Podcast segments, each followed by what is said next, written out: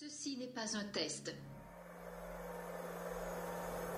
Mes chers compatriotes, depuis quelques semaines, notre pays fait face à la propagation d'un virus, le Covid-19, qui a touché plusieurs milliers de nos compatriotes. Restez chez vous. Restez chez vous. Restez chez vous. Restez chez vous. Restez chez vous. Restez chez vous. On va tous mourir Bienvenue, bienvenue, bienvenue. Suis-je atteint du coronavirus? Qu'est-ce que vous voulez? Les scientifiques le disent, c'est la priorité absolue. Des renseignements. Le Dorlo, dans 20-30 ans, il n'y en aura plus. Le patriotisme est l'exact contraire du nationalisme. Ben voyons. Le nationalisme en est la trahison. Dans quel camp êtes-vous? On a des gens qui ont peur parce que leur voisin est chinois. Vous le saurez en temps utile. Nous devons aujourd'hui éviter le repli nationaliste. Ce virus, il n'a pas de passeport. Je ne suis pas un numéro, je suis un homme libre Rien ne pourra plus jamais aller bien. La France a peur. Nous sommes en guerre.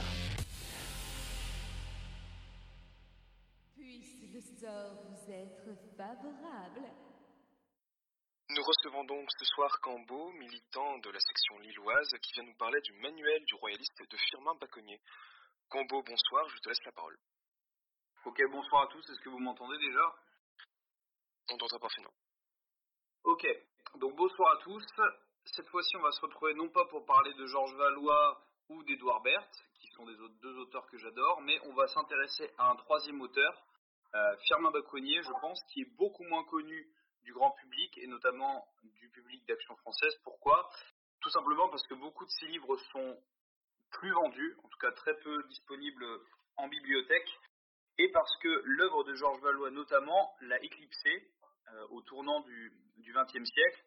Firmin Baconnier, donc, euh, né en 1874 et décédé en 1965. Donc il a connu, entre guillemets, toute l'épopée d'Action française, a survécu à la Première et à la Deuxième Guerre mondiale et était l'un des derniers disciples de Charles Maurras, à qui il a d'ailleurs survécu, et qui est l'auteur d'un petit manuel dont je vais vous parler ce soir, qui s'intitule Manuel du royaliste, dont j'ai mis la photo dans la partie illustration conférence. Alors, pourquoi vous parler de cet auteur tout d'abord? Comme je l'ai dit, Firmin Baconnier est un auteur que je pense on connaît très peu dans, le, dans les milieux royalistes, et encore, euh, encore moins évidemment euh, qu'on connaît très peu en France de manière générale. C'est un auteur qui, euh, comme d'ailleurs beaucoup d'auteurs d'action française, ne se contentait pas d'édicter des principes, mais de les vivre et de les mettre en pratique dans son travail. Pourquoi? Parce qu'il était tout simplement artisan imprimeur. Donc, au tournant du XXe siècle, à peu près vers 1903-1904, donc à l'époque où l'action française commence à prendre vraiment son tournant monarchiste, euh, Baconnier crée euh, un mouvement qui va s'appeler l'avant-garde royaliste, avec un hebdomadaire euh, intitulé L'accord social, qui a pour but, quelques années avant, avant Georges Valois, de synthétiser la pensée contre-révolutionnaire maurassienne et les réponses apportées aux questions sociales qui sont soulevées depuis une vingtaine d'années environ par l'industrialisation à outrance, par l'apparition du syndicalisme révolutionnaire, puis de l'anarcho-syndicalisme, notamment qui nous vient d'Espagne, et enfin par euh, la violence dont fait preuve le régime républicain à l'époque, donc euh, avec des gens comme Émile Combes ou plus tard Georges Clémenceau, dans la répression des premières tentatives d'organisation euh, syndicaliste, notamment à travers la Confédération Générale du Travail. On peut penser aux, différentes grèves qui ont été réprimées dans le sang, notamment à Draveil, euh, ou encore la grève des vignerons du sud-ouest. Alors, Baconnier donc, euh, venu à l'action française par la lecture de l'enquête sur la monarchie de Maurras, comme Valois d'ailleurs, qui va être l'un des principaux artisans de la doctrine sociale d'action française, comme Valois, et comme euh, un certain nombre d'autres auteurs, on peut penser notamment à René de Maran. Qu'est-ce qui fait la spécificité de Baconnier? D'une part, eh bien, le fait qu'il a toujours, tout au long de sa vie, essayé d'être le plus pragmatique possible, mais également son côté doctrinaire et son côté, euh, on va dire, son côté doctrinaire synthétique et syncrétique. À savoir qu'il va essayer notamment dans son manuel du royaliste, qui fait une trentaine de pages au format A6. Donc A6, c'est une moitié d'A5, hein, c'est un quart de page. Donc ça fait un peu penser un, un, petit manifeste communiste avec sa, sa première de couverture rouge, sobrement intitulée donc Manuel du royaliste. Et ce petit manuel, dans lequel Firmin Baconnier va chercher à synthétiser la pensée royaliste avec son aspect social, c'est-à-dire son illustration dans le monde du travail et comment le roi, la monarchie française, la monarchie maurassienne plus particulièrement, euh, doit et peut être appliqué au monde du travail et comment les travailleurs, notamment les travailleurs ouvriers, peuvent se reconnaître euh, royalistes en défense de leurs intérêts pour rapidement euh, finir avec le portrait de Firmin Baconnier, donc il a rejoint évidemment l'Action française. Euh, il va collaborer à la création de ce qu'on appelle l'Union des corporations françaises avec Georges Valois, euh, qu'il va d'ailleurs présider après le départ de ce dernier pour le faisceau en 1925 de mémoire. Et Baconnier va ensuite collaborer, bien évidemment, à l'Action française, mais également à la Gazette de France, qui est l'un des organes les plus vieux euh, d'expression journalistique française, puisqu'elle a été fondée en 1631 et qu'elle a été complètement noyautée par la pensée maurassienne euh, au tournant des années 1900, et d'autres euh, journaux très centrés sur le monde du travail, notamment la production française, également l'accord social qui va continuer à être publié et dans lequel il va, à de nombreuses reprises, faire des tribunes et des lettres ouvertes pour défendre sa vision monarchiste sociale quelques ouvrages principaux euh, à retenir. Bon, évidemment, le manuel du royalisme, euh, du royaliste, pardon, euh, donc écrit en 1903, préfacé par Charles Maurras, qui d'ailleurs va parler de ce manuel comme étant une sorte de, livre de chevet que tout militant d'Action française devrait avoir. Plusieurs ABC, il fonctionne beaucoup par ABC de manière très synthétique. Un ABC du royalisme social en 1909, un ABC du syndicaliste en 1919, en parallèle avec euh, justement un peu l'œuvre de Georges Valois, et un certain nombre de mémoires et d'ouvrages euh, assez fournis d'ailleurs, assez bien fournis, assez bien documentés sur le régime corporatif.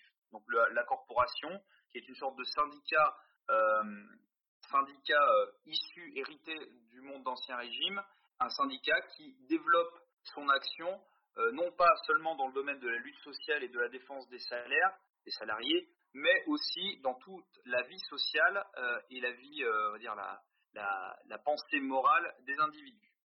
Donc avec quelques livres dont je vais vous citer, dont, j'en possède quelques-uns, donc Le salut par la corporation, 1935, Le régime corporatif en 1933, Ce qu'il faut savoir du corporatisme en 1943, et une étude comparée, Syndicalisme et corporatisme en 1944 à savoir que Bertrand Renouvin euh, a beaucoup étayé la pensée de, Firmin Baconnier et son exemple dans son livre Charles Maurras, l'action française et la question sociale en 1983. Donc c'est un auteur qui n'est pas resté totalement oublié. Le manuel du royaliste maintenant. Donc c'est bien le manuel du royaliste. J'ai fait le petit lapsus tout à l'heure. Et non pas manuel du royalisme. Pourquoi?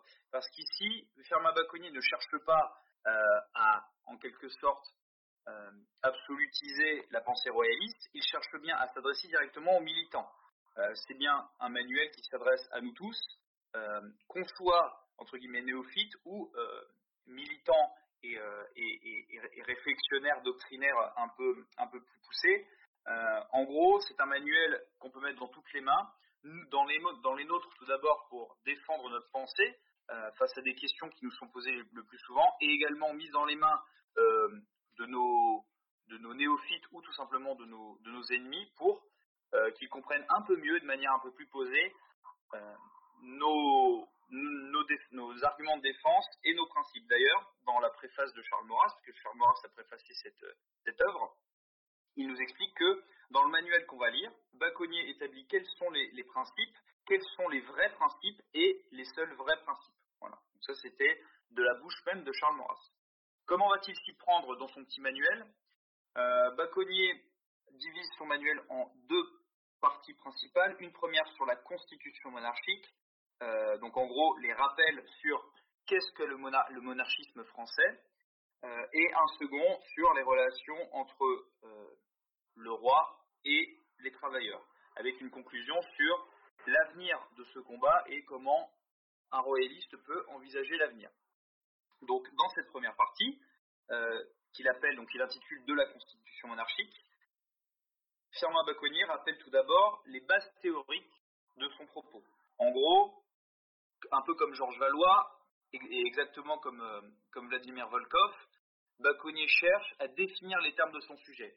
Euh, ce dont je pense on doit encore faire preuve de nos jours, puisque on s'aperçoit même sur le Discord que on discute de beaucoup de sujets et que parfois les mots, les définitions ne sont pas les bonnes, en tout cas, sont complètement dévoyés. Alors, déjà, sur quoi se base notre combat? Évidemment, notre combat se base sur le quadrilatère maurassien, mais il se base surtout sur la différenciation primaire, sur la dialectique pure entre le monarchisme et le républicanisme. On va parler ici de mouvement et non pas de principe de gouvernement, parce que vous allez voir, on va d'abord définir le mouvement euh, dans, ses, dans ses qualités et dans ses, dans ses caractéristiques.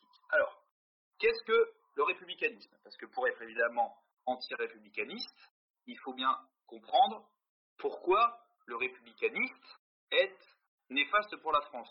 Remarquez que je parle bien ici de républicaniste et pas de républicain, puisque, encore une fois, certains militants, sont, même certains sympathisants sont étonnés quand, euh, quand euh, on l'évoque sur, le, sur les réseaux, mais la F est républicaine. Elle républicaine au sens aristotélicien, c'est-à-dire elle prône le bien commun, elle prône un régime qui a pour but de développer l'accord social, du nom même du, journal de, Firmin Baconnier, c'est-à-dire la, concorde, l'entente, la paix sociale entre les individus d'une nation.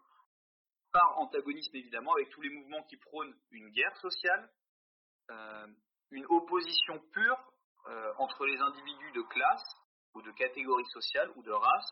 On peut penser donc à tous ces mouvements issus euh, du romantisme politique et de la Révolution française, depuis le républicanisme euh, de quelqu'un comme, euh, comme Lamartine ou après Victor Hugo, jusqu'au nationalisme révolutionnaire, ou encore en passant par le socialisme, le communisme, etc. Donc, pour savoir pourquoi il faut être monarchiste, évidemment, il faut savoir pourquoi on ne peut pas être républicaniste. Alors, qu'est-ce que le républicanisme? Euh, Baconi nous explique que le républicanisme est d'abord un mouvement, une réflexion fondée sur un sentiment individuel. Jusque-là, je pense que je, ne vous apprends rien. Il nous donne un exemple, en fait. Il nous donne trois individus, M. X, M. Y et M. Z, qui discutent du régime politique appliqué à la France. L'un trouve que les choses sont mal organisées, nous dit Firmin Baconnier. Il voudrait qu'elles fussent construites d'une autre façon, bien entendu, selon sa fantaisie. En clair, voilà, c'est tous les idéalistes utopiques euh, du régime républicain, depuis Robespierre et Rousseau, jusqu'à récemment euh, les fameux euh, libéraux libertaires dont nous parlait Michel Kouskar, donc les derniers en date, par exemple, quelqu'un comme Cohn-Bendit, quelqu'un qui veut modifier la structure de l'État et la façon dont, nous envisageons la politique selon les fantaisies de ses propres désirs. Un autre, donc M. Y, répond l'État doit être dirigé par un dictateur élu au suffrage universel. C'est tout simplement l'Empire, hein, nos, entre guillemets, camarades euh, bonapartistes, dont je suis toujours surpris de voir qu'ils existent toujours malgré leur absence totale de doctrine politique. Euh, c'est donc euh, c'est napoléonien, c'est bonapartiste, c'est césarien, on pourrait dire, qui ne sont ni plus moins que des républicains qui veulent un pouvoir fort, donc un dictateur élu au suffrage universel. Et enfin, Monsieur Z, le dernier, qui parle, voilà, qui dit le Parlement doit régir euh, la vie publique. évidemment, là, c'est une attaque claire contre le parlementarisme.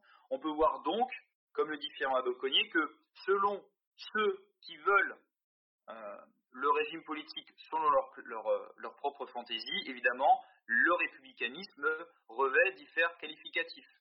Euh, Pierre, nous dit Firmin Boconnet, Pierre veut que la République soit catholique, Jean veut qu'elle soit libre penseuse, Jacob veut qu'elle soit sémite et Paul veut qu'elle soit antisémite. On est toujours dans un système de dialectique, d'opposition, de coterie, de parti. Donc, qu'est-ce que le républicanisme? C'est bien un sentiment politique fondé sur l'individualisme, le fait que l'individu veuille modifier euh, l'appareil politique selon sa convenance. C'est exactement le genre de remarque qu'on a parfois quand euh, on parle avec les gens dans la rue. Ah mais moi je vois pourquoi il y aura un roi, parce que ce roi-là ne serait pas plus légitime que moi. Donc si lui il est roi, je vois pourquoi je serais roi aussi. Moi aussi je voudrais être roi. C'est du républicanisme pur. Donc qu'est-ce que le monarchisme? Le monarchisme par opposition au républicanisme accepte les choses comme elles sont, nous dit Baconnier, pour la bonne raison que l'homme est impuissant à les transformer. Il prend les sociétés telles qu'elles ont été formées par la nature et par l'histoire. C'est donc bien à la fois une, euh, une, réflexion basée sur notre héritage aristotélicien, l'homme est un, animal politique, donc euh, la, la, la, société, notamment la, le fonctionnement de la société politique n'opprime pas l'homme, hein, comme pouvait le penser Rousseau. Euh, D'autre part, à la suite de saint Thomas d'Aquin, la société et l'appareil politique ne se construit pas ex nihilo à partir de rien, il se construit selon euh, des principes que l'on peut observer dans la nature et notamment dans la famille. Et enfin, à l'image d'un corps humain, à l'image d'un corps, euh, d'un euh, corps naturel, l'état politique est par essence hiérarchisé et organisé selon des organes qui sont à la fois distincts et inséparables. C'est exactement la pensée de Hobbes. Voilà, donc on peut voir juste qu'en définissant monarchisme et républicanisme, déjà, on retombe sur les bases de la pensée maurassienne. Voilà. Ensuite, qu'est-ce que la monarchie donc? On a parlé du monarchisme. Le monarchiste défend la monarchie.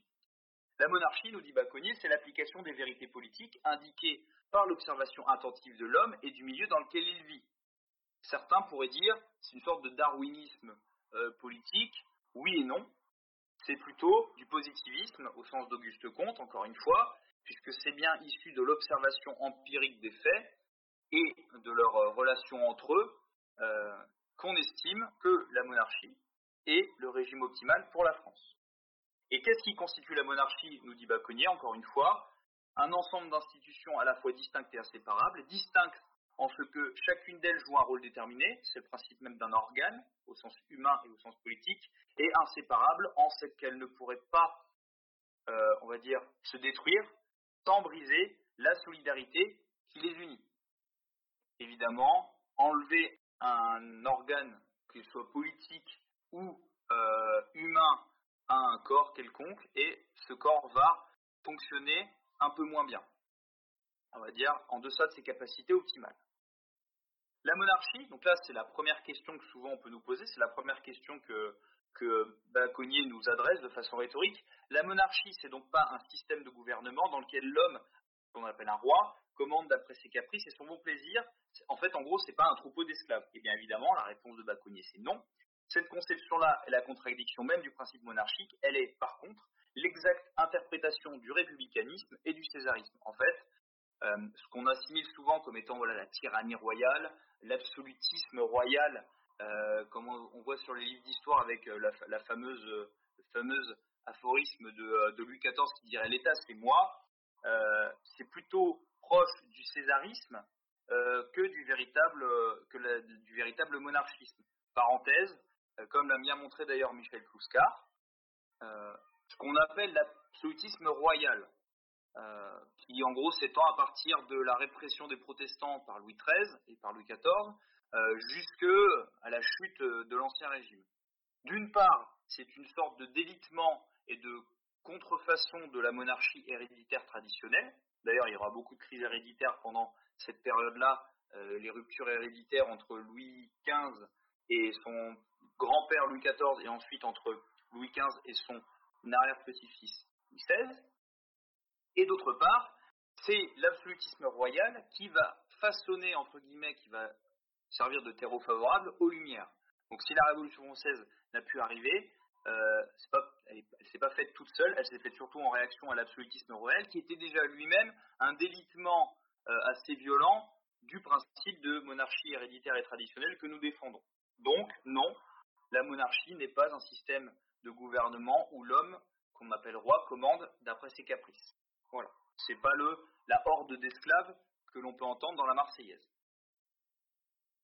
Baconnier donc va nous décrire un certain nombre d'exemples, hein, de contre-exemples qu'on prend parfois pour, être des monarchies, mais qui sont euh, plus des tenants d'autres régimes, notamment césariens. Euh, évidemment, le, pouvoir césarien par excellence est celui de César, je vous apprends rien, mais en France, euh, un pouvoir par exemple comme celui de Napoléon Ier et de Napoléon III sont des césarismes. Napoléon III, qui finira, comme on le sait, par accoucher d'une guerre contre la Prusse, mal préparée, euh, confiée à des généraux tout aussi mal préparés, qui va aboutir à euh, la destruction totale de son empire et le soulèvement de la commune qui sera réprimé dans le sang par la Troisième République. C'était l'objet de, de la, conférence de la dernière fois. Et en même temps, Napoléon Ier, qui lui ne veut pas faire mieux, puisqu'il va juste simplement rajouter au statu quo imposé par le coup d'État euh, de Brumaire euh, son népotisme, c'est-à-dire qu'il va placer à la tête des États des, hommes et des femmes, ses frères et ses sœurs, qui ne sont pas nécessairement les meilleurs, puisque euh, évidemment ils ne pas n'étaient pas en adéquation avec les peuples et avec les aspirations des peuples. On a pu le voir notamment en Italie et en Espagne. Donc ça, c'est les principaux exemples de régime césarien. Et maintenant, le républicanisme, le régime républicain, là, au sens politique, hein, au sens perverti du terme, mais pas au sens aristotélicien, donc je dirais républicain avec un petit R, euh, c'est en fait ce que nous dit Baconnier, euh, non pas un pouvoir exercé par un César, mais par 800 Césarions. On multiplie le nombre de petits tyrans, hein, la fameuse phrase, la fameuse phrase de, euh, du, du patriote, dans le film de Patriot, de Mel Gibson, qui dit qu'au fond, il préfère avoir un tyran qui vit à mille lieues de chez lui que mille tyrans qui vivent à une lieue de chez, de chez lui. Bon bah là, en l'occurrence, on est dans le deuxième cas, c'est-à-dire qu'on a euh, plusieurs centaines de tyrans qui vivent grassement payés sur notre dos, pas très loin de chez nous. Voilà. Donc, qu'est-ce que la monarchie si ce n'est donc pas euh, un roi tout seul?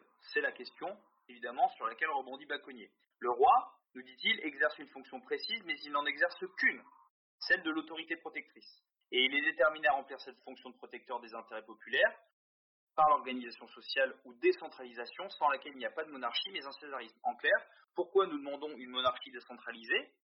Parce qu'une monarchie non décentralisée, une monarchie centralisée, c'est la monarchie absolutiste de, on va dire, du XVIIIe siècle, qui a accouché des Lumières, et c'est donc une perversion de la monarchie traditionnelle, c'est donc, in fine, du césarisme.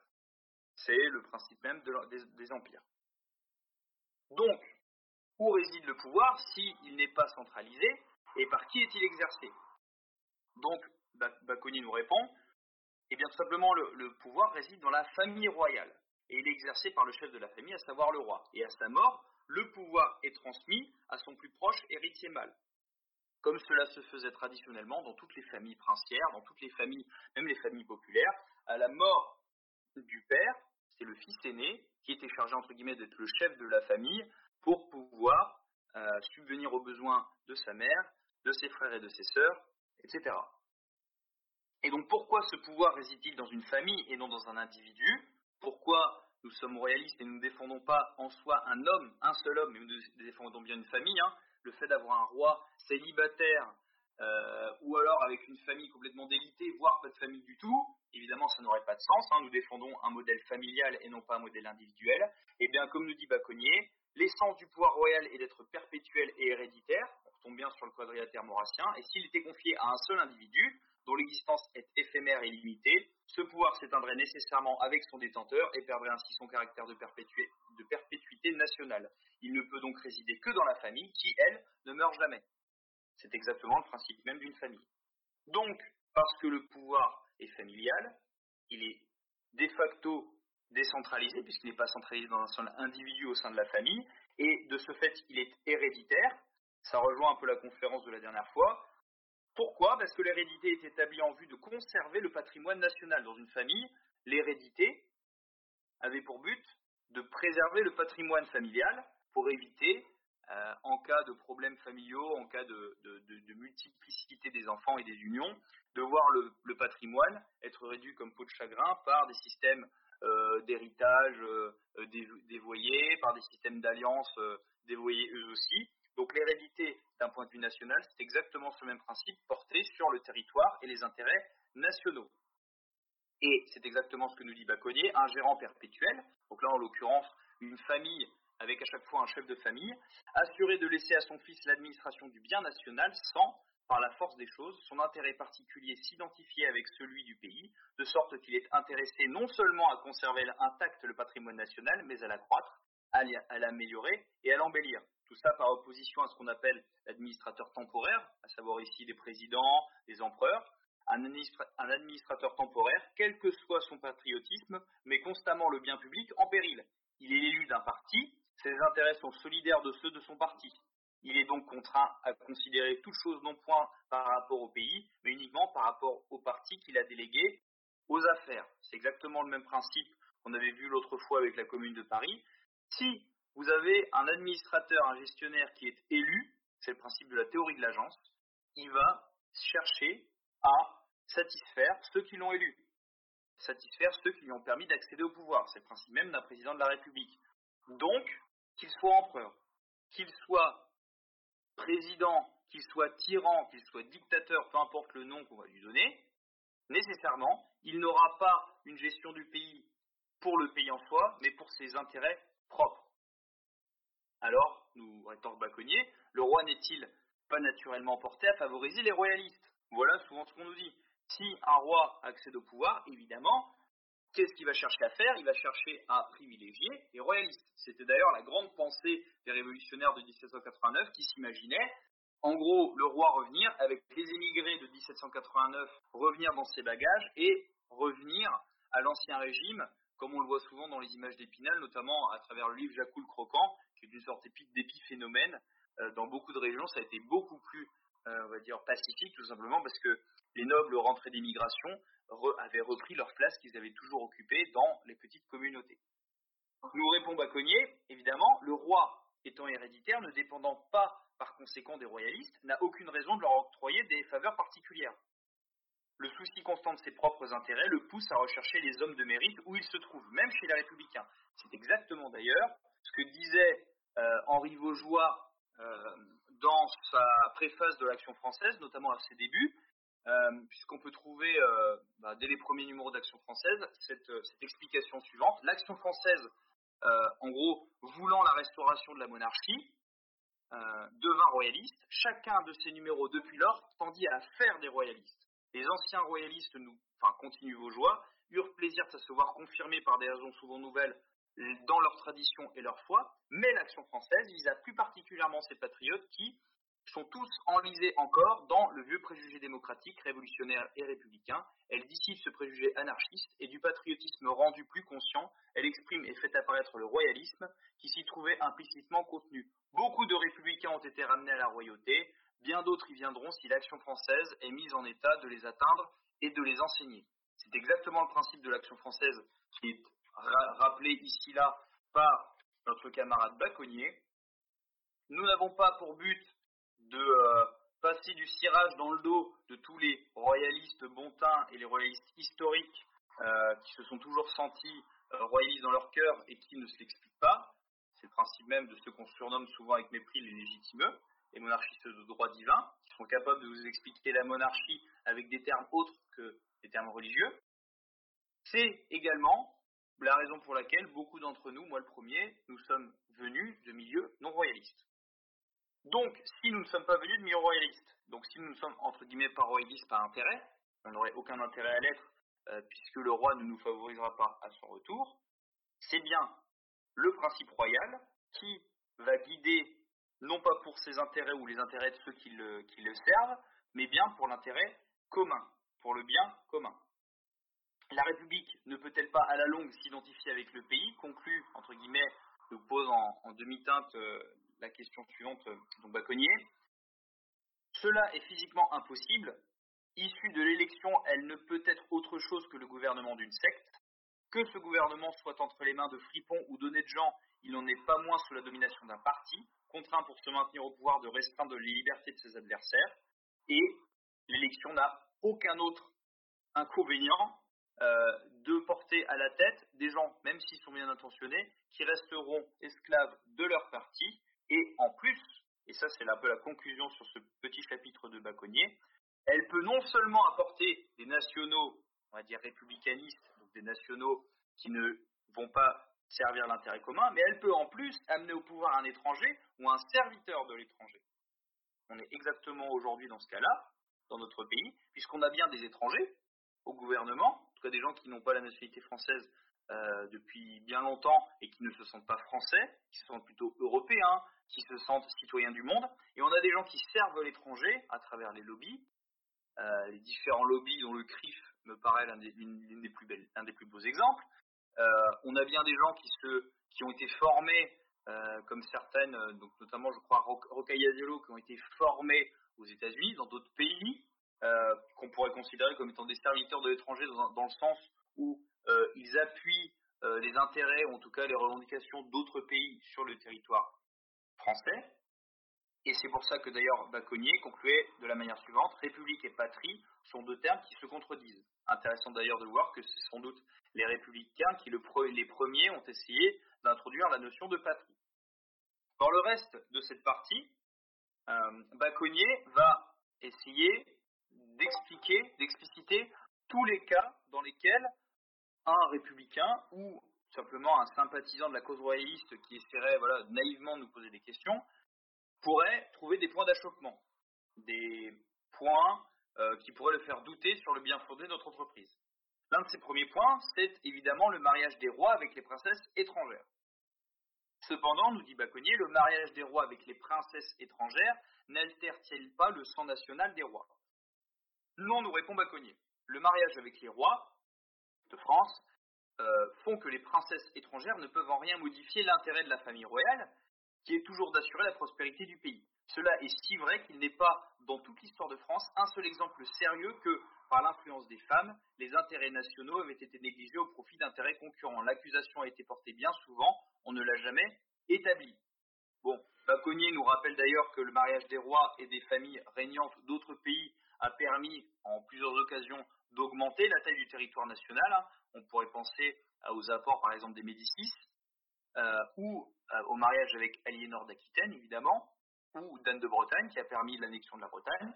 Euh, dans l'histoire de France de manière générale, quelques exemples qu'on pourrait citer à, quelqu'un qui nous apporterait cette question, eh bien tout simplement on peut citer le principe même de la régence. Puisqu'une régence, qu'est-ce que c'est? Si ce n'est le principe familial et l'hérédité familiale qui continue à prendre bah, tout simplement euh, le dessus, puisqu'une régence ni plus ni moins que le pouvoir exercé en l'attente de la majorité du roi par sa mère ou par un parent proche en cas de décès ou d'incapacité de celle-ci à assurer ses fonctions, souvent un régent mâle euh, qui est le plus proche parent du jeune prince. C'est donc bien un principe héréditaire, traditionnel, décentralisé, puisque le pouvoir n'est pas euh, entre guillemets concentré dans le régent, puisque le roi conserve quand même, le, futur roi conserve quand même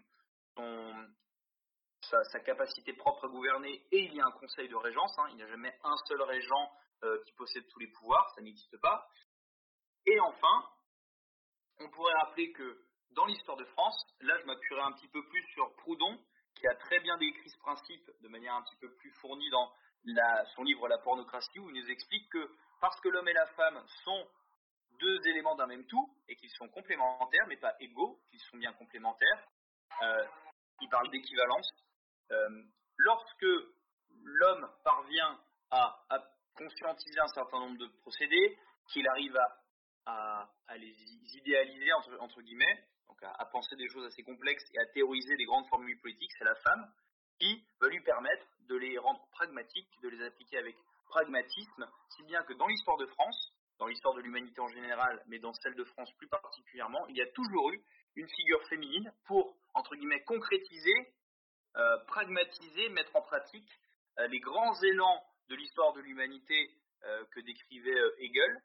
Par exemple, il y a toujours eu derrière tous les grands rois de France une femme, qu'elle soit reine ou pas, mais en général c'était une reine de France, on peut penser évidemment à Blanche de Castille, on peut penser à Clotilde, on peut penser à Jeanne d'Arc, on peut penser à Marie de Médicis, euh, on peut penser enfin à Marie-Antoinette qui a eu un rôle beaucoup plus important dans, enfin, qu'on ne le croit, dans la formation politique euh, et dans la foi du roi Louis XVI. Donc, en conséquence, conclusion de, euh, de Baconnier sur cette question, en gros, les, rois peuvent se marier avec des princesses étrangères. Euh, il n'y a pas de problème particulier, au contraire, c'est même une force puisque cela permet d'assurer l'hérédité, là, de manière plus pragmatique, à travers bah, un sang neuf et les problèmes de consanguinité sont de manière assez, assez logique écartés. Petite parenthèse pour, pour conclure sur ce point, je voudrais il faudrait arrêter de résumer notre, notre lutte, ou en tout cas notre critique des partisans de, des Bourbons d'Espagne par le simple fait qu'ils soient entre guillemets étrangers, puisque je rappelle que beaucoup de princes et de princesses et de rois français n'avaient pas que du sang français, euh, que certains rois sont d'ailleurs devenus rois d'autres pays avant de devenir rois de France, Henri IV, Henri III notamment, et que euh, si nous-mêmes commençons à porter le combat sur le fait de la légitimité entre guillemets de sang ou de nationalité, on met de facto de côté toutes les princesses de France qu'on voudrait ou qu'on a vu monter sur le trône de France. Je rappelle quand même que la princesse Philomena, euh, elle n'est pas totalement française. Elle est française de volonté, et elle n'est pas française de sang. Donc euh, c'est pas la peine de porter ça sur, le, sur ce sujet-là sur la table. On risque de passer plus pour des débiles qu'autre chose. Fin de la parenthèse. Autre point, puisqu'on a parlé donc des mariages, maintenant on va parler de la descendance. Baconnier, ça c'est une question qu'on entend souvent et que parfois avec, avec regret je vois que les militants euh, ont un peu du mal avec cette question. Que faire quand un roi est fou ou inintelligent? Les républicains, nous dit, euh, nous dit Baconnier, les républicains ne disent-ils pas que l'hérédité peut transmettre la couronne à un fou? Oui, nous dit Baconnier, et ils affirment que cette éventualité est la condamnation de la monarchie héréditaire. Si, cependant, ils réfléchissaient un peu, ils s'apercevraient que toutes les monarchies du monde ont, dans ce cas, recours au système des régences. L'ordre de succession n'est pas interrompu, mais le pouvoir est exercé par le plus proche héritier du roi. Voilà, donc la première réponse. Si quelqu'un nous dit oui, mais la monarchie, elle peut donner le pouvoir à un fou, réponse non, parce que c'est une monarchie non centralisée, donc le pouvoir est toujours contrebalancé par des contre-pouvoirs, qu'ils soient parlements locaux, conseils de régence, euh, organismes, corpora enfin, corporations, euh, paroisses, un certain nombre d'églises euh, ou d'associations de culte.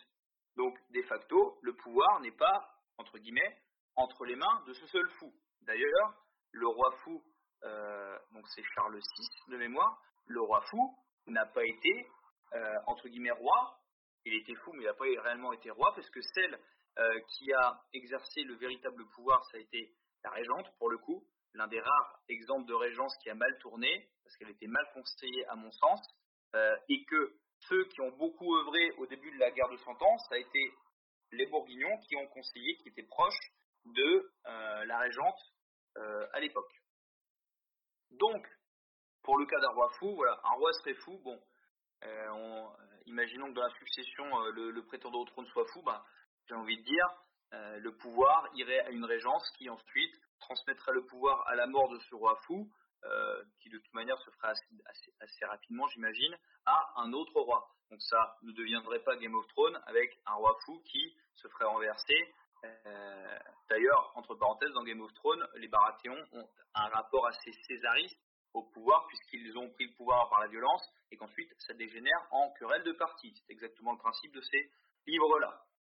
Deuxième cas de figure, si le roi n'est pas fou, mais qui est tout simplement ce qu'on appelle une individualité médiocre. Que les républicains souvent ont tendance à imputer à quelqu'un comme Louis XVI, même si, euh, même si sa personnalité politique était relativement assez effacée et peut-être pas assez construite, on ne peut pas considérer qu'il était d'une individualité médiocre, puisque cela serait complètement injuste euh, et ce serait mettre de côté euh, sa foi, son côté humain, sa conscience des problèmes sociaux et le coup de maître qu'il a quand même réalisé en, expulsant les Anglais d'Amérique du Nord, en tout cas des, colonies des États-Unis.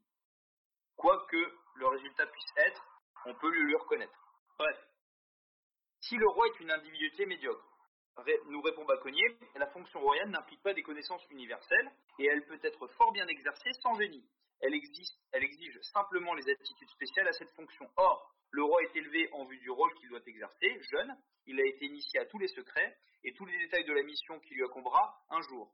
Toutes les questions de l'État lui sont familières. Exactement comme le fils d'un fermier associé depuis son enfance aux travaux de son père, il est bien plus apte à diriger une ferme qu'un grand avocat ou un grand savant. le roi, même inintelligent, sera toujours supérieur pour exercer le métier de roi à un écrivain, à un orateur ou à un industriel que le hasard d'une élection place subitement à la tête d'un grand pays. C'est exactement ce principe-là. Euh, c'est-à-dire que, oui, dans, une monarchie non héréditaire, euh, le roi, s'il est une individualité médiocre, ne va pas pouvoir exercer correctement son pouvoir. On peut penser notamment à toutes ces monarchies électives où on a eu un moment euh, des rois complètement débiles ou des rois qui étaient médiocres. On peut penser à la monarchie corse à un moment qui avait élu un aventurier polonais à sa tête. On peut penser à la monarchie polonaise ou au Saint-Empire romain germanique qui se sont retrouvés un moment avec des gens élus qui n'étaient pas, très bons, euh, ou en tout cas qui, s'ils étaient peut-être très bons, euh, n'ont dû leur élection qu'à des coteries et qui de facto sont restés toujours redevables de ceux qui les avaient élus, on peut penser à Charles Quint notamment. certes, dans une monarchie non héréditaire, la médiocrité intellectuelle est rédhibitoire. néanmoins, comme je l'ai dit au début de la conférence, nous ne sommes pas dans une monarchie non héréditaire, dans une monarchie fictive, mais bien dans une monarchie héréditaire. L'hérédité assure, encore une fois, je pense que l'exemple que donne Baconnier est le meilleur, à savoir si un homme cultive un champ toute sa vie, il aura beaucoup plus de facilité à éduquer son fils dans ce sens et à le transmettre à son fils, que ce soit un fils euh, de sang ou un fils euh, entre guillemets euh, spirituel, un fils de travail, qu'un grand avocat qui va venir avec tous ses bouquins et toutes ces grandes théories et foutre le champ complètement hors d'usage. C'est exactement le principe d'une monarchie dite corporative, puisque comme dans une corporation, le roi transmet à son apprenti, à savoir son héritier, le pouvoir royal et l'apprentissage du pouvoir royal. Et les contre-pouvoirs, comme dans une corporation, s'assurent que cette transmission soit pragmatique, qu'elle respecte qu'elle soit traditionnelle, donc elle respecte les traditions et les lois en vigueur dans le pays, et enfin, euh, il s'assure qu'elle soit juste, c'est-à-dire qu'elle ait pour but une justice politique, une justice économique, une justice sociale. Petite question un peu entre parenthèses de Baconnier, justement, souvent on nous la sort. Euh, n'est-il pas à craindre cependant qu'un roi ne se laisse guider par des courtisans et des flatteurs?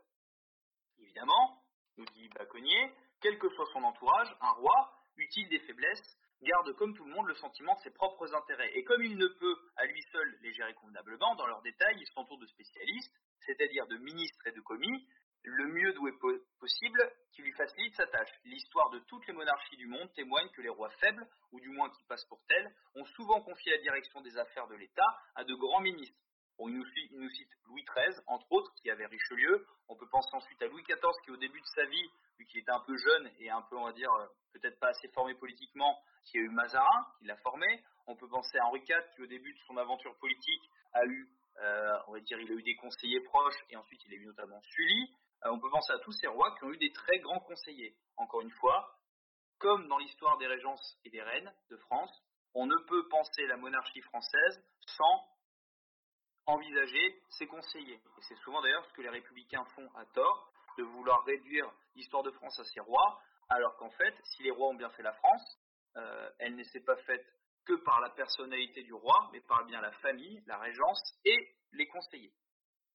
Et donc c'est pour ça que nous conclut euh, Baconnier, la monarchie héréditaire, c'est bien la vérité politique. Troisième partie de ma conférence, et c'est un peu comme ça qu'il va conclure un peu son, principe.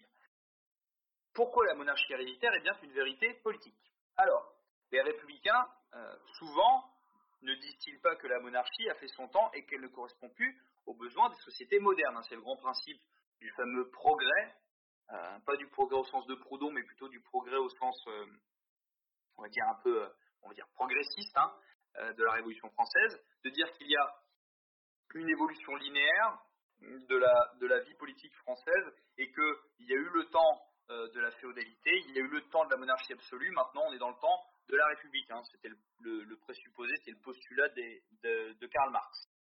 Eh bien, c'est leur argument favori, nous dit Baconnier, mais en le formulant, ils trompent le peuple pour l'exploiter plus à leur aise. Les principes ne sont ni vieux ni jeunes, ils ne sont ni bons, enfin, ils sont bons ou ils sont mauvais, et dans tous les pays et à toutes les époques, les peuples et les individus ont vécu libres et heureux ou malheureux, et asservis dans la mesure de leur soumission ou de leur révolte à l'égard de ces principes fondamentaux. En clair, les principes politiques, c'est pour ça qu'on parle bien de politique naturelle chez Maurras, il n'y a pas de principe politique qui soit entre guillemets dépassé, puisque la politique étant une science, euh, il y a bien des vérités et des contre-vérités, et ces vérités, comme on les prouve, comme dans une science, par des expériences empiriques et par des comparaisons de résultats. Euh, qu'est-ce qui prouve que la monarchie héréditaire est la vérité politique? Ce qui le prouve, c'est qu'elle est nécessitée par les besoins éternels de l'humanité. Baconnier nous explique quels sont ces besoins. En gros, chaque citoyen a un intérêt particulier, bon, en gros c'est l'intérêt individuel, et un intérêt social, au sens un intérêt collectif, un intérêt national, un intérêt d'État. Et c'est l'intérêt commun à tous les membres d'une collectivité euh, de ménager leurs euh, ressources afin de prévoir, de préparer leur avenir. En gros, c'est cette espèce de tempérament, cette espèce de bien commun qui va pousser les gens à tout simplement vivre dans une société. Et si vous faites abstraction de l'un de ces deux intérêts, euh, l'intérêt particulier, si on en fait abstraction, évidemment, on tombe dans une société où l'individu n'a pas de sens, on ne raisonne qu'en termes de groupe. Mais encore pire, lorsqu'on nie l'intérêt social, euh, lorsqu'on fait de l'intérêt individuel, lorsqu'on l'érige en espèce d'absolu qui fait que ça va pouvoir régir la société, on tombe évidemment dans de l'individualisme absolu, euh, dans lequel est tombé Rousseau, dans lequel est tombé Marx, euh, dans lequel va tomber également tous les révolutionnaires, notamment jusqu'à Trotsky. Et si on nie l'intérêt social comme étant un intérêt distinct de l'intérêt particulier, on peut parfaitement comprendre pourquoi certains pensent que leur intérêt euh, particulier va pouvoir leur permettre d'être des bons rois ou des bons souverains. C'est le principe de tout le monde veut être président de la République, sauf qu'à la fin, c'est qu'une minorité, minorité qui l'est, parce que euh, Jackie Gilet jaune, il est persuadé qu'il deviendra un bon président de la République, sauf que ce qu'il n'a pas compris, c'est que son intérêt particulier est moins fort que l'intérêt particulier de quelqu'un qui a fait l'ENA et qui a travaillé à la banque Rothschild. Donc, l'élection ne peut pas au même titre que l'hérédité, assurer l'unité du pouvoir, puisque nécessairement ce sera le principe de l'affrontement des intérêts particuliers, et l'exacerbation même de ces intérêts-là. Et donc, la monarchie moderne, ce qu'il appelle la monarchie moderne, c'est bien de penser que le principe monarchique ne change pas, mais que pour autant, on ne doit pas restaurer les pratiques du Moyen Âge. En gros, souvent ce qu'on nous dit, c'est en fait, en gros, vous voulez revenir à l'ancien régime Eh bien, Baconnier nous répond non. Si les principes ne changent pas, les mœurs, les méthodes, les besoins se, modifient sans cesse, la vie nationale est caractérisée par des transformations constantes, il est indéniable que la France actuelle ne ressemble pas à la France du temps de Philippe Auguste ou de Saint-Louis. Les progrès de toutes sortes ont créé un État social nouveau. Or, il faut qu'il y ait un accord social parfait entre les institutions politiques et l'État social. Il serait donc absurde de supposer que la monarchie française du XXe siècle ressemblera à celle de Saint-Louis ou même à celui ou à celle pardon de Louis XIV ou de Charles X. Elle sera moderne, c'est-à-dire appropriée aux besoins du temps présent. Et c'est ce qu'il appelle Baconnier la monarchie progressiste. Vous voyez, on retombe dans la notion de progrès au sens proudhonien, à savoir que chaque idée, chaque euh, constatation empirique va aboutir à un régime de plus en plus parfait, qu'il va être augmenté de l'expérience, de la somme des expériences de ceux qui l'auront pensé. C'est le principe des régences, c'est le principe également des, euh, on va dire des, conseillers du roi, hein, des différents conseillers qui se sont succédés. Et donc, nous revendiquons non pas une monarchie figée dans le passé, mais une monarchie moderne. Nous, voulons bien une monarchie de progrès et pas une monarchie absolue. Enfin, et c'est sans doute après la, dernière partie de cet ouvrage, euh, qu'est-ce que la monarchie si elle n'est pas populaire et si elle n'est pas sociale? C'est là que Baconnier s'inscrit bien dans la doctrine sociale d'action française, puisque c'est bien de penser la monarchie, seulement la monarchie étant constituée de deux choses, d'une part qu'il appelle le roi dans ses conseillers et le peuple dans ses États, on ne peut pas penser la monarchie sans penser le peuple en ses États. Principe de décentralisation. On a parlé du roi, on a parlé de ses conseillers, maintenant on va parler un peu du peuple. La fameuse monarchie populaire que nous voulons. Que signifie l'expression monarchie populaire? Nous dit Baconnier. Cela veut dire que la monarchie est la protectrice naturelle des intérêts du peuple. Et par peuple, il faut entendre tous les citoyens, tous les enfants d'une même patrie, à quelles conditions sociales qu'ils appartiennent. Alors là, ça fait écho évidemment à deux théories à laquelle on se pose. La première théorie qui est celle euh, de la patrie ou du peuple au sens révolutionnaire du terme, à savoir que le, peuple, c'est une sorte, pour les républicains, c'est une sorte de d'ensemble mécanique, c'est-à-dire qu'on appartient au peuple, on subit son appartenance au peuple, on est du peuple parce qu'on est d'une certaine classe sociale, parce qu'on est démocrate, parce qu'on est républicain, et on ne devient automatiquement plus du peuple lorsqu'on déroge à ces principes. C'est le principe fondamental du populicide euh, vendéen décrit par, euh, par Gracchus Babeuf. Et de l'autre côté, qui est en fait une sorte de mutation de ce principe, le principe marxiste de la guerre sociale, de la lutte des classes, c'est-à-dire de dire que le peuple ne se définit que par son appartenance à une classe économique ou sociale et à un groupe particulier, politique, religieux, euh, on va dire un groupe de pensée particulier. Et donc ces deux, évidemment, ces deux pensées-là sont vectrices de guerre sociale, là où la monarchie est vectrice de paix sociale. On revient encore une fois sur la monarchie et les classes ouvrières de Firmin Baconnier. Et donc, la monarchie sera-t-elle populaire nous demande Baconnier. Évidemment, elle ne peut, elle ne peut pas ne pas l'être. Faut-il donc que le peuple s'en rapporte tout simplement aux affirmations des royalistes? Non. Nous ne sommes pas des sortes de, euh, euh, des sortes de prêcheurs du désert euh, qui avons la science infuse. Il est évident que tous les partis déclareront toujours que le régime de leur choix n'aura pas d'autre souci que la poursuite des intérêts populaires. Mais qu'est-ce qui garantit alors au peuple que la monarchie sera populaire? La constitution même de la monarchie, nous répond Baconnier, c'est-à-dire l'ensemble des institutions qui, qui, sont inséparables et sans lesquelles ne serait pas la monarchie, ces institutions se, qui s'appellent les communes libres, les pays et les régions autonomes, les magistratures indépendantes, les sociétés corporatives, etc., sont les gardiennes de l'indépendance des citoyens. La royauté se suiciderait en les détruisant. Son intérêt le plus pressant l'incite à les maintenir et à les protéger. Les intérêts populaires ont ainsi toujours chance d'être sauvegardés. Bah, D'ailleurs, Bakouni nous cite l'exemple de ce qu'est un mauvais roi. Il n'est sans doute pas douteux que les intérêts populaires soient protégés sous un bon roi, mais le hasard de l'hérédité peut amener au pouvoir un mauvais roi, et en ce cas, les intérêts dont il a la charge ne sont-ils pas en péril? Eh bien, encore une fois, nous répond Baconnier, non. Euh, que faire si un roi est mauvais? Il y a la volonté vraiment de servir ses intérêts et pas ceux du peuple. Dans une monarchie constituée normalement, un roi personnellement mauvais ne rend pas pour, pour cela la monarchie malfaisante. malfaisante. En clair, pourquoi? Parce qu'il y a toujours dans l'organisation monarchique des contre-pouvoirs, ce qu'il n'y a pas en République. À partir du moment où euh, le parti, un même parti peut à la fois dominer le président de la République, une assemblée, les collectivités territoriales, ou s'il ne les domine pas, il y a tellement de partis différents qui ne peuvent dominer, si le pouvoir est à tout le monde, le pouvoir est à personne, euh, qu'il n'y a pas de contre-pouvoir suffisamment fort. Il suffit de voir l'opposition à Emmanuel Macron qui est tellement divisée en, en partis successifs qui se rallient, qui se trahissent, qu'au final, il n'y a pas d'opposition claire et précise. C'est exactement d'ailleurs ce qui a perdu le mouvement des Gilets jaunes. Donc, dans le principe d'une monarchie héréditaire et décentralisée, se pose la question de ses contre-pouvoirs. C'est pour ça que Baconnier explique que la monarchie a intérêt à organiser quand la République, elle, a intérêt à désorganiser la société française. Quels sont ces types de contre-pouvoirs? J'ai parlé évidemment des collectivités territoriales ou des communes, hein, ce qu'il appelle les communes, d'où l'intérêt de ma conférence la dernière fois pour bien repenser une commune contre-révolutionnaire. Également, les corporations. Et je terminerai ma conférence là-dessus, sur cette espèce de petite sous-partie sur le corporatisme, euh, le national corporatisme entre guillemets de Baconnier, qui va, notamment avec celui de Valois, beaucoup influencer euh, celui de euh, Primo de Rivera, qui va être lui-même l'un des fondateurs du régime qu'on appelle franquiste, qu'on devrait plutôt appeler phalangiste, en fait, dans les faits. Qu'est-ce que la corporation?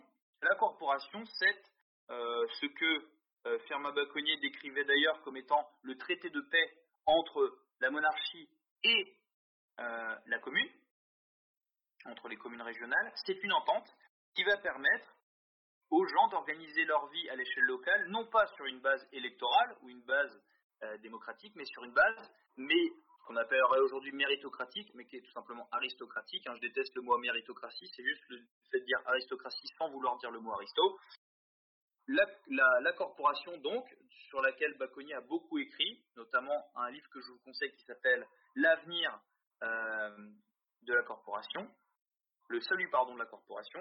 Et cette corporation est essentielle parce que dans le milieu, notamment dans le milieu économique, elle va permettre non pas de régir les, relations entre les individus sur le simple fait d'une lutte pour le salaire, mais que cela va bien être une lutte, en tout cas un accord social entre les producteurs, les, les ouvriers et les consommateurs sur le juste prix qui va permettre de rémunérer correctement les employeurs, les travailleurs et qui va permettre aux consommateurs de consommer dans sa juste, dans leur juste, euh, leur juste propension.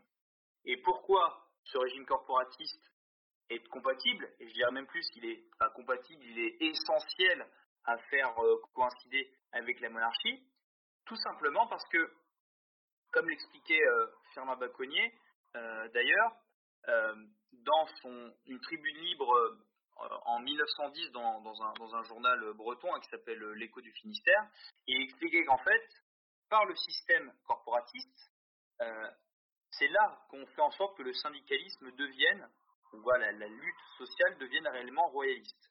Demandez à un syndicaliste rouge, nous dit-il, les raisons de son collectivisme et de son antipatriotisme.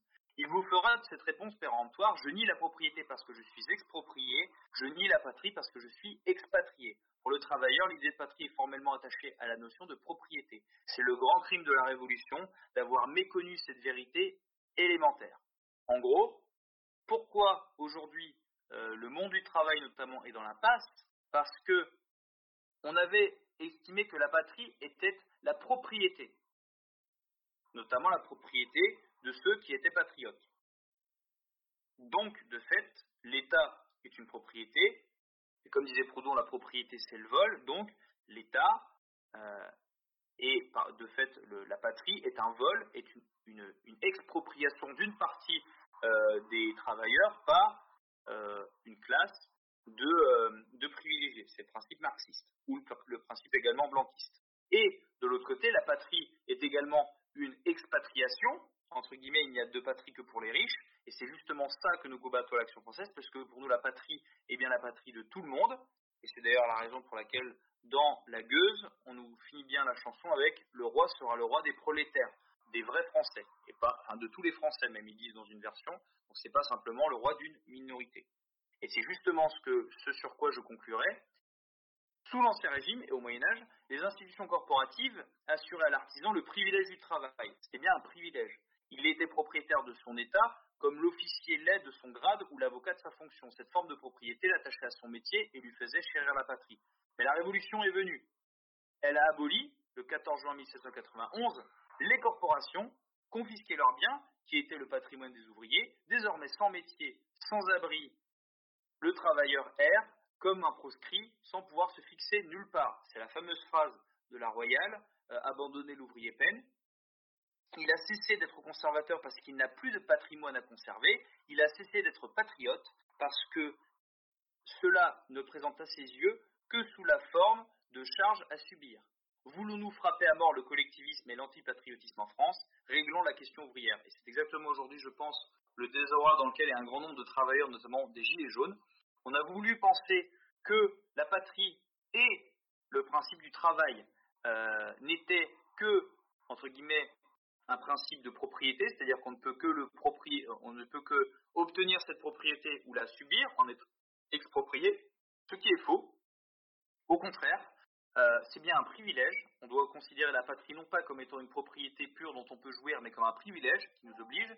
Et on doit penser l'organisation du travail, non pas comme une propriété dont on jouit, mais bien comme c'était le cas avant dans les corps de métier d'Ancien Régime, comme c'est d'ailleurs encore le cas aujourd'hui dans un certain nombre de, compagnonnages euh, et, de, syndicats, comme un, fait qui nous oblige, plus qu'il nous, euh, nous, on va dire, qui nous profite. Donc, pour conclure, pourquoi lire ce petit manuel du royaliste? D'une part parce qu'il est court, vous y passerez pas beaucoup de temps. D'autre part parce qu'il est quand même, c'est quand même l'un des ouvrages les plus anciens à ce jour euh, de doctrine synthétique du royalisme. Hein. 1903, euh, il a réussi à nous écrire une quarantaine de pages euh, au format A6, donc ça veut dire qu'au format A4, ça doit faire à peu près entre 15 et 20 pages. Se lit très rapidement. C'est un système de questions-réponses, donc c'est encore plus facile d'accès. Et pourquoi lire le manuel du royaliste? Parce que si vous ne savez pas déjà définir clairement ce que c'est qu'être royaliste, vous ne pourrez jamais l'être concrètement. Donc, lisez Baconnier, euh, rendez hommage à cet homme qui a incarné toute sa vie durant, et Dieu sait si elle a été longue, l'idéal, notre idéal maurassien, je dirais même notre idéal positiviste maurassien, et pour toutes ces questions qu'on va vous poser, ou toutes ces questions dont, vous n'avez pas la réponse, ayez toujours le petit manuel du royaliste en poche, tel un maoïste, et sortez, lorsqu'il le faut, ce, petit manuel pour consulter les questions qu'on vous aura posées.